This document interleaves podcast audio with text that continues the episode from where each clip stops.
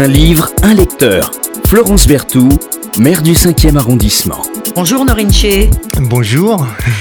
Alors, ce matin, je reçois une personnalité euh, assez incroyable qui fait de la recherche, qui écrit, euh, qui euh, produit et réalise des documentaires animaliers, qui dirige plein de choses, a créé la fondation Yabumba, président de l'ONG et, et les Fantasia, pardon.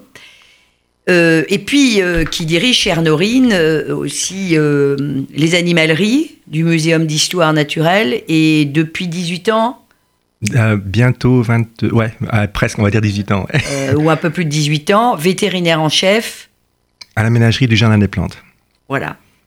Donc tout ça, ça fait plein de choses et qui est aussi et surtout imprégné de spiritualité. Je vais résumer ça comme ça.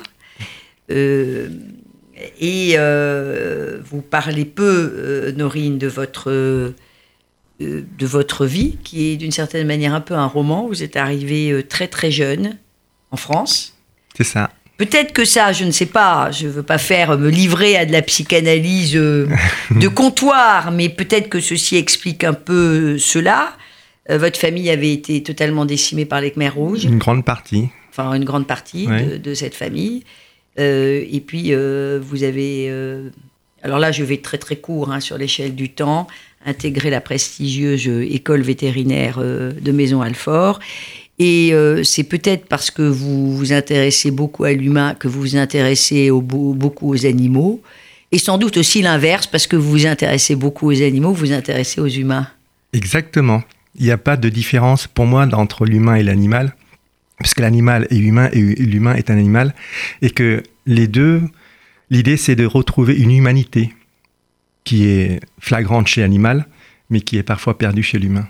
Totalement euh, oublié, ce rapport à la, nature, comme si d'ailleurs nous-mêmes, notre corps, notre esprit avait euh, totalement euh, oublié d'où l'on vient. Parce qu'il y a une dissension, une, une, fracture entre, entre le signifié et le signifiant, dans le sens où nous, on est trop dans le on est tout simplement dans, la représentation des mots, des concepts, alors que l'animal, la nature, elle, elle est dans, l'être.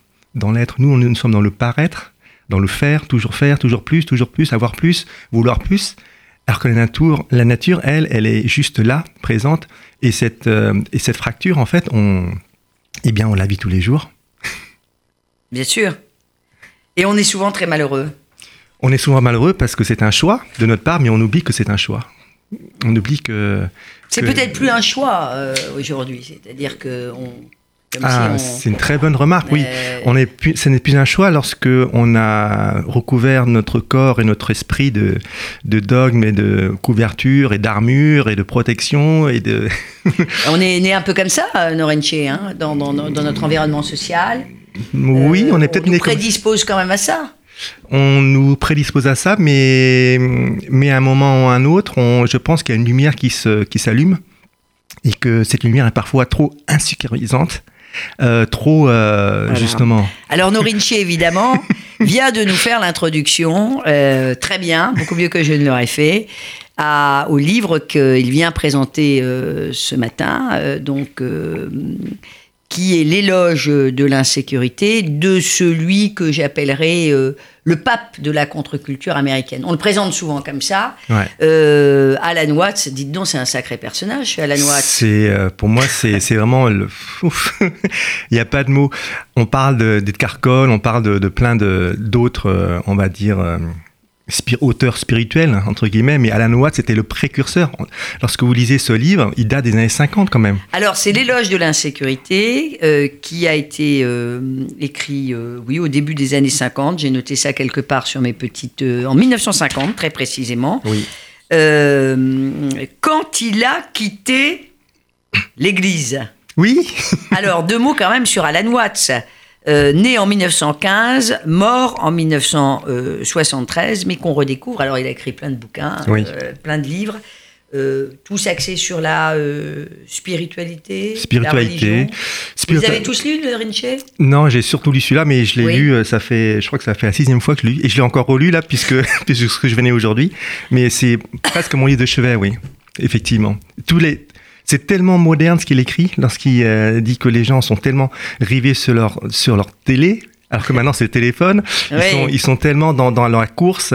Alors, on dit quelques mots quand même sur sa sur la bio euh, d'Alan Watts, sûr, donc euh, l'auteur de euh, de l'éloge de l'insécurité. Moi, je l'ai acheté euh, au petit euh, petite Bibi au paillot, spiritualité. J'aime bien donner souvent les, les, les, références, comme ça l'idée de cette émission, c'est aussi d'inciter à la lecture et d'inciter à l'achat chez, chez nos libraires. Il, c'est quelqu'un qui est un autodidacte, Mhm. on peut le dire comme ça. Bon, tout le contraire de vous, hein.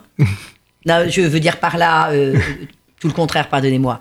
Vous avez, euh, en même temps, vous intéressez à plein d'autres sujets, évidemment, que, que ceux que vous avez appris à Maison Alfort. Mais enfin, quand on a fait Maison Alfort, c'est quand même, euh, Maison Alfort, c'est quand même le, le Graal quand on donnait veto. Hein. C'est une des plus grandes, la plus grande école. On va dire ça. Hein, on va dire ça, en toute modestie. Bon, moi, En je toute dire, modestie, hein. Voilà. Euh, et, euh, et donc, euh, il, c'est, quelqu'un qui s'est formé, on va dire, sur le tas. Il, était, il a été prêtre pendant, pendant cinq ans. Marié d'ailleurs à une des papesses euh, de la philosophie, euh, ou en tout cas appelons ça euh, le bouddhisme zen, euh, Ruth Fuller Sasaki. Et puis alors il appartenait en plus à une église qui était une église épiscopale, c'est peut-être l'église la, plus ésotérique des, des- des États-Unis. D'ailleurs il va, il choquera parce qu'il n'était pas très très conventionnel quand même. Ben, notamment, euh, no- notamment, euh, il était pour que pour favoriser. Alors à l'époque, euh, ça avait fait scandale qu'on consomme le mariage avant les sacrements, donc ça c'était pas très raccord avec l'Église épiscopale américaine. Et, puis après, il a fait beaucoup d'émissions, beaucoup de, de, de- de séminaires, et on le redécouvre aujourd'hui. Peut-être parce que ça c'est un sujet qui vous est cher, on se connaît un peu. Euh, vous, il porte une manière d'être euh, au monde qui fait du bien. Oui. Et vous, je sais que vous êtes très, très attaché euh, à ça, Oui. euh, comme source de paix intérieure et de paix aussi entre, entre les êtres, entre les, Mm. les peuples. Tout à fait. La, moi, je ne, je ne vois pas, je ne vois pas faire autre chose, ou du moins d'essayer autre chose que de faire du bien. Alors le bien, c'est un grand mot, hein, puisque encore une fois, c'est conventionnel, bien ou mal. Je pense pour moi, il n'y a pas de, c'est une question de relativité et de référence. Mais le bien, c'est juste que la personne ne souffre pas ou moins. On va dire de la compassion, être en compassion. Euh, compassion et, et, euh, et empathie, les deux. C'est-à-dire que, en fait, euh, être assez ouvert pour capter les souffrances de l'autre et être aussi avoir assez de recul pour ne pas justement se noyer dans ses souffrances, mais trouver une certaine justesse, une mesure pour voir comment aider au mieux. Aider au mieux, c'est simplement écouter, par exemple, ou ne rien faire. Aider au mieux, c'est juste avec nos capacités qu'on a de, de rendre la, la vie des gens et des animaux meilleure, en fait. Euh, paix intérieure euh, à travers la méditation, À travers euh, la méditation, c'est juste un outil. bien sûr. À travers le comportement, à travers nos paroles, à Mais travers notre... est-ce qu'on peut y arriver sans méditation? On peut y arriver si, si déjà on a l'intention de le faire. Je pense que vous, vous faites du bien sans forcément méditer. Donc, c'est pas... Il y a... Tous les chemins euh, sont, sont différents, mais si l'intention est le même, il n'y a, il y a pas d'obligation à faire quoi que ce soit, si c'est juste le bien qu'on veut faire faire. Éloge de l'insécurité. Oui, Je me suis dit, en ayant terminé euh, ce livre, qui est votre livre de chevet, Norinche. oui, tout à fait. C'est assez étonnant parce que un grand vétérinaire qui, euh, euh, comme livre de chevet, a l'éloge de l'insécurité, ça c'est pas banal. Euh, Est-ce que, je vais le résumer, hein, vraiment le résumer, euh, si je devais le résumer en, en une phrase, je dirais, il n'y a finalement pas d'autre réalité que la réalité présente. Ah bah oui, c'est exactement ça. Mais alors ça, c'est ça, c'est en total, euh, c'est aux antipodes de, de la manière dont on vit, euh, hélas, au quotidien. C'est pour on ça est que- incapable d'être connecté à la réalité. On pense au rendez-vous d'après. C'est pour euh, ça qu'il y a un chapitre qui s'appelle Temps et douleur. Alors, Et parce que la douleur, elle est totalement reliée à la conception du temps. Les, les gens sont, sont, euh, ne sont pas présents. Moi, je suis totalement présent avec vous maintenant, à cet instant. J'espère que ceux qui nous écoutent le sont aussi. Mais souvent. moi, je suis déjà un peu sur le rendez-vous d'après, donc c'est évidemment, ça va pas du tout. C'est ce que- exactement ce que j'allais vous dire. Et, que- et du coup, euh, on Bien est, sûr. on est dans, dans la frustration parce que euh, on n'a pas pensé ou pas eu ce qu'on a voulu avoir dans le passé, ou alors on est dans la souffrance du présent. Regardez toutes ces personnes. euh, sans aucun Très jugement. important ce que dit Norenche sur le rapport, euh, le rapport au Du temps. temps, ben oui, regardez, sans, sans aucun jugement, bien sûr. Les gens vont travailler toute la journée pour, pour, euh, pour payer leur, euh, soit leur, euh, leur loyer et leurs vacances. Lorsqu'ils seront en vacances, ils vont dire Oh punaise, ça, ça passe trop vite. Donc, déjà, ils sont déjà en train de penser qu'ils ont fini leurs vacances avant même d'avoir commencé. Mhm. Et Il explique très bien Watts. c'est ça. Et du on coup, travaille en fait pour, euh, pour euh, les vacances qu'on va, prendre. va Dans prendre. la semaine, on a les yeux rivés sur la fin de semaine. Voilà, donc on est tellement stressé de partir en vacances et déjà on est tellement stressé parce que c'est déjà, on pense déjà à la fin des vacances. Donc du coup, c'est, on est totalement soit en arrière, soit en avant. Et ça, c'est une question de souffrance. Ça implique ou induit la souffrance. Et imaginez maintenant que vous soyez totalement dans le présent. Totalement dans le présent. Alors si vous nous écoutez, imaginez que vous êtes totalement dans le présent. Regardez comment le- l'atmosphère se densifie. Re- regardez comment en fait vous avez une sensation de richesse particulière parce que vous êtes quasiment vivant. Vous êtes vivant. Et quand vous êtes vivant, vous êtes libre.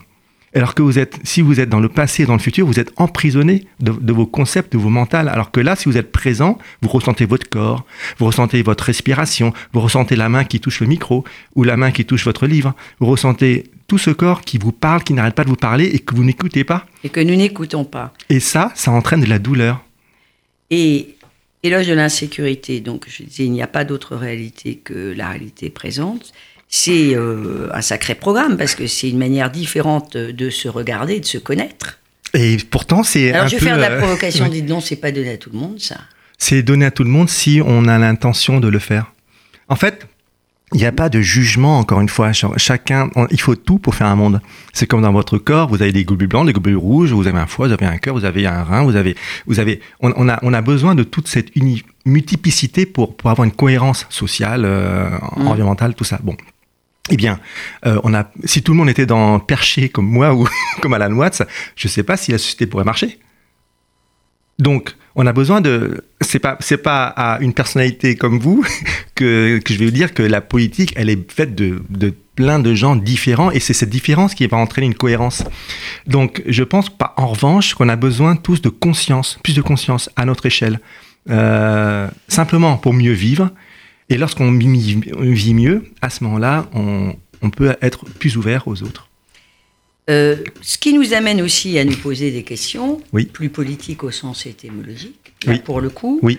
sur le fait que nous avons euh, oublié des modes de consommation, appelons ça comme ça, euh, beaucoup plus naturels, un, un rapport au monde qui était justement plus connecté Oui. à cette réalité. Oui. Alors il parle, euh, alors, euh, euh, tout d'un coup il revient de manière très terre à terre, c'est ça qui est intéressant, cultiver la terre, Oui. cuisiner, Oui. travailler pour se vêtir, Oui. avoir un toit, Oui. un toit pour euh, s'abriter, Oui. un toit pour cacher son amour. Oui. Pourquoi? Mais parce qu'en fait, on reprend, si on reprend les, euh, euh, les concepts de Maslow, Maslow est un psychologue qui parlait du bonheur. Et là, on reprend. Et Alan Watts, en fait, fait référence au fait que pour être bien et heureux et spirituel, on a besoin d'enracinement. Mm. On ne peut pas être perché. Si on est perché sans enracinement, on est perché. en revanche, euh, vous avez besoin d'un salaire, vous avez besoin de, se nourrir, vous avez besoin d'un- bris. Et c'est parce que vous êtes enraciné et bien sur, vos pieds, bien sur terre, que vous pouvez justement euh, avoir une spiritualité beaucoup plus mesurée et, et constructive. Euh, si on parle de politique, là, du coup, au sens étymologique du terme, étymologique, Du terme. euh, eh bien, le, si vous avez des, des personnes qui sont dans leur concept activiste ou pas et qui ne sont pas sur terre, ils ont, ils ont, ils, ils vont pas avoir les, les, les réalités de terrain. Mm. Pour avoir une projection constructive, il faut avoir des bases solides d'abord de terrain. Et c'est là où Alan Watts parle de, de culture, de, de, de, euh, de la terre, de, cuisiner pour toucher Voilà. la nourriture, les aliments. D'ailleurs, à un moment donné, il fait une allusion qui, est- qui m'a fait beaucoup sourire sur ces petites cuisines euh, de, nos, de nos appartements modernes qui sont toutes, toutes petites et dit alors que ça devrait être finalement la pièce la plus grande. Oui. C'est devenu la pièce Oui. la plus petite, ce qui est très vrai, avec euh, un salon où on est censé euh, moins vivre euh, que, dans, que, dans, que, que dans une cuisine, Oui. mais qui est devenu un lieu de représentation finalement euh, sociale. C'est Ou- ça. Ou alors un lieu où on va se donner à ses addictions sur les écrans. C'est ça. C'est très très intéressant. Et c'est- c'était écrit en 1950. Hein. Et c'est écrit euh, en 1950, mais. euh, Enfin, on- dans, dans les années. Et vous vous rendez c'est compte 50, c'est 50, c'est 50. Donc, on y retrouve quand même euh, toute une. euh, on y retrouve des grands philosophes, euh, euh, d'ailleurs, euh, qui ont beaucoup travaillé en France, comme Illich, comme euh, Ellul, comme, euh, ou des grands auteurs comme Aldous Huxley. hein, euh, Oui, qui, euh, Huxley, dans ouais. les années euh, 50, 60, euh, 70, déjà, c'était, c'était très, très prémonitoire. Ou un, ou un philosophe comme Ado, dont on a, dont on a d'ailleurs inauguré une petite allée dans le square Paul, Vill- euh, Paul Langevin il y a quelques, euh, quelques semaines. Alors, su, autre sujet qui est lié à celui-là, mais vous n'en parlez pas, mais moi je vais quand même en parler, parce que ça, évidemment, ça fait débat. Évidemment, on, a- on arrive à un moment donné sur euh, ce rapport à la déité. Oui. Il lui dit que finalement nous serions d'une certaine manière organiquement liés à une transcendance, je vais appeler ça comme ça parce que c'est compliqué. Moi, je dirais l'univers, tout simplement, ou la nature. L'univers ou la nature, nous dit, euh, nous dit Norenche. Euh, et, euh, et donc, euh, ce Dieu, ben, c'est pas le, le Dieu des, des religions, le- c'est pas le Dieu du dogme. Non, absolument pas. Ça, ça va pas faire l'unanimité. Hein. C'est pas grave. Il y a, il y a, je pense qu'il y a, c'est important. Il y a une différence entre entre spiritualité et religion. Euh, on peut être les deux, et j'es- j'espère enfin, que, que les gens qui sont religieux sont aussi spirituels. Mhm. Mais lorsqu'il parle de déité, lui, euh, il dit que le, le concept de Dieu est un est, est, euh, est impalpable. C'est un concept. Je veux dire, nous, en tant qu'humains, comment on peut avoir un concept aussi aussi impalpable? Et donc on est obligé de, de le d'ailleurs c'est c'est pas dans la religion juive où on ne nomme pas le le, le Dieu et bien c'est pareil. On- là, il parle d'univers. Lorsqu'il parle de Dieu, c'est l'univers, c'est c'est la nature, c'est donc on peut donner tous les noms qu'on veut. C'est quelque chose qui est impalpable, qui est indéfinissable. La vie, alors je vous lis juste un petit, un petit passage, et puis après c'est Norin Shea qui va nous lire un passage plus grand, euh, mais c'est juste pour rebondir sur, euh, sur la, la, la déité. La vie est complète en chaque instant, entière, non divisée et toujours nouvelle, c'est ce, ce Oui. que vous nous dites, ce rapport à la réalité. Voir que la vie est complète en chaque instant, c'est comprendre le sens de la doctrine selon laquelle Dieu, indéfinissable, est tout en tout dans la vie éternelle et constitue la fin, avec un F majuscule bien sûr, pour laquelle tout existe. Parce que l'avenir ne peut jamais être atteint, comme la carotte, il est toujours devant l'âne. Donc ça, c'est ce rapport au temps. Donc ne Toujours. fuyez pas. C'est ça. Euh, on s'y retrouvera jamais. L'homme doit s'abandonner lui-même pour connaître Dieu. Comment un choix égoïste peut-il s'abandonner lui-même? Je, saute évidemment plein de passages euh, entre. Comment un choix égoïste peut-il s'abandonner lui-même? Non par son propre pouvoir, dit le théologien, mais par le don de la grâce divine. Mais cette grâce, plus loin, est-elle donnée à tous? Certains disent qu'elle vient à vous, d'autres disent qu'elle touche des élus. C'est pas facile, hein? L'éloge de l'insécurité euh, ne nous sécurise pas tous. C'est le but. de la provocation. Mais c'est le but. Et c'est le but. Chère Norine, vous nous lisez un petit passage? D'accord. Votre voix sera plus douce que la mienne, je le sais. Non, pas du tout. Alors, euh, page 56. Page 56. Alors, pareillement, l'univers décrit par la religion formaliste et dogmatique n'est rien de plus qu'un symbole du monde réel, dans la mesure où il est lui-même construit à partir de distinctions littérales et conventionnelles. Séparer cette personne, entre guillemets, du reste de l'univers, c'est faire une séparation conventionnelle. Vouloir que cette personne, toujours entre guillemets, soit éternelle, c'est vouloir que les mots soient la réalité. Et c'est affirmer qu'une convention dure l'éternité. C'est vraiment exactement ça. C'est, on est dans cette, euh, ce sentiment de, de, de, croire que nos mots sont les réalités, alors qu'en fait, ce sont des, juste des, des résumés d'un aspect de la réalité. Et ce, qui, ce qui fait, par parenthèse, que dans les exercices de traduction très difficiles, euh, ce mot, alors évidemment, le micro va pouvoir euh, donner lieu à une traduction très simple, mais quand on va parler, par exemple, du, du sentiment, quand on va être sur des notions qui sont un petit peu plus complexes, ça ne voudra pas dire Exactement. tout à fait la même chose dans telle ou telle euh, langue. Il va falloir ajouter, retrancher des expressions. C'est une manière d'approcher ce que vous êtes en train de nous expliquer. C'est ça. L'éloge de l'insécurité Alan Watts, je veux dire par provocation à Norinche que ça n'est pas à mettre entre toutes les mains. Euh, lisez-le, bien sûr. Il euh, n'y a pas forcément d'idées nouvelles. D'ailleurs, ça ne lui correspondrait pas. Mais il y a quelque chose qui est beaucoup plus important. Ce sont des sortes de clés euh, d'interprétation qui nous renvoient, mine de rien, à des textes sacrés et à des ouvrages modernes. Euh, des ouvrages pardon, anciens euh, ou modernes en matière de philosophie, de religion comparée. Et donc, c'est forcément, comme vous l'êtes, un jeteur de pont. C'est gentil. Ça vous va si je vous dis ça? C'est une très bonne. Euh, oui, merci beaucoup. Norinche, si vous ne connaissez pas Norinche, allez sur Wikipédia. Je dis ça souvent à la fin des émissions. Et vous verrez tout ce qu'il fait. Un grand vétérinaire, mais qui évidemment s'intéresse aussi et surtout à l'humain. Merci beaucoup, Norine. Merci pour l'invitation, Florence. Voilà, éloge de l'insécurité.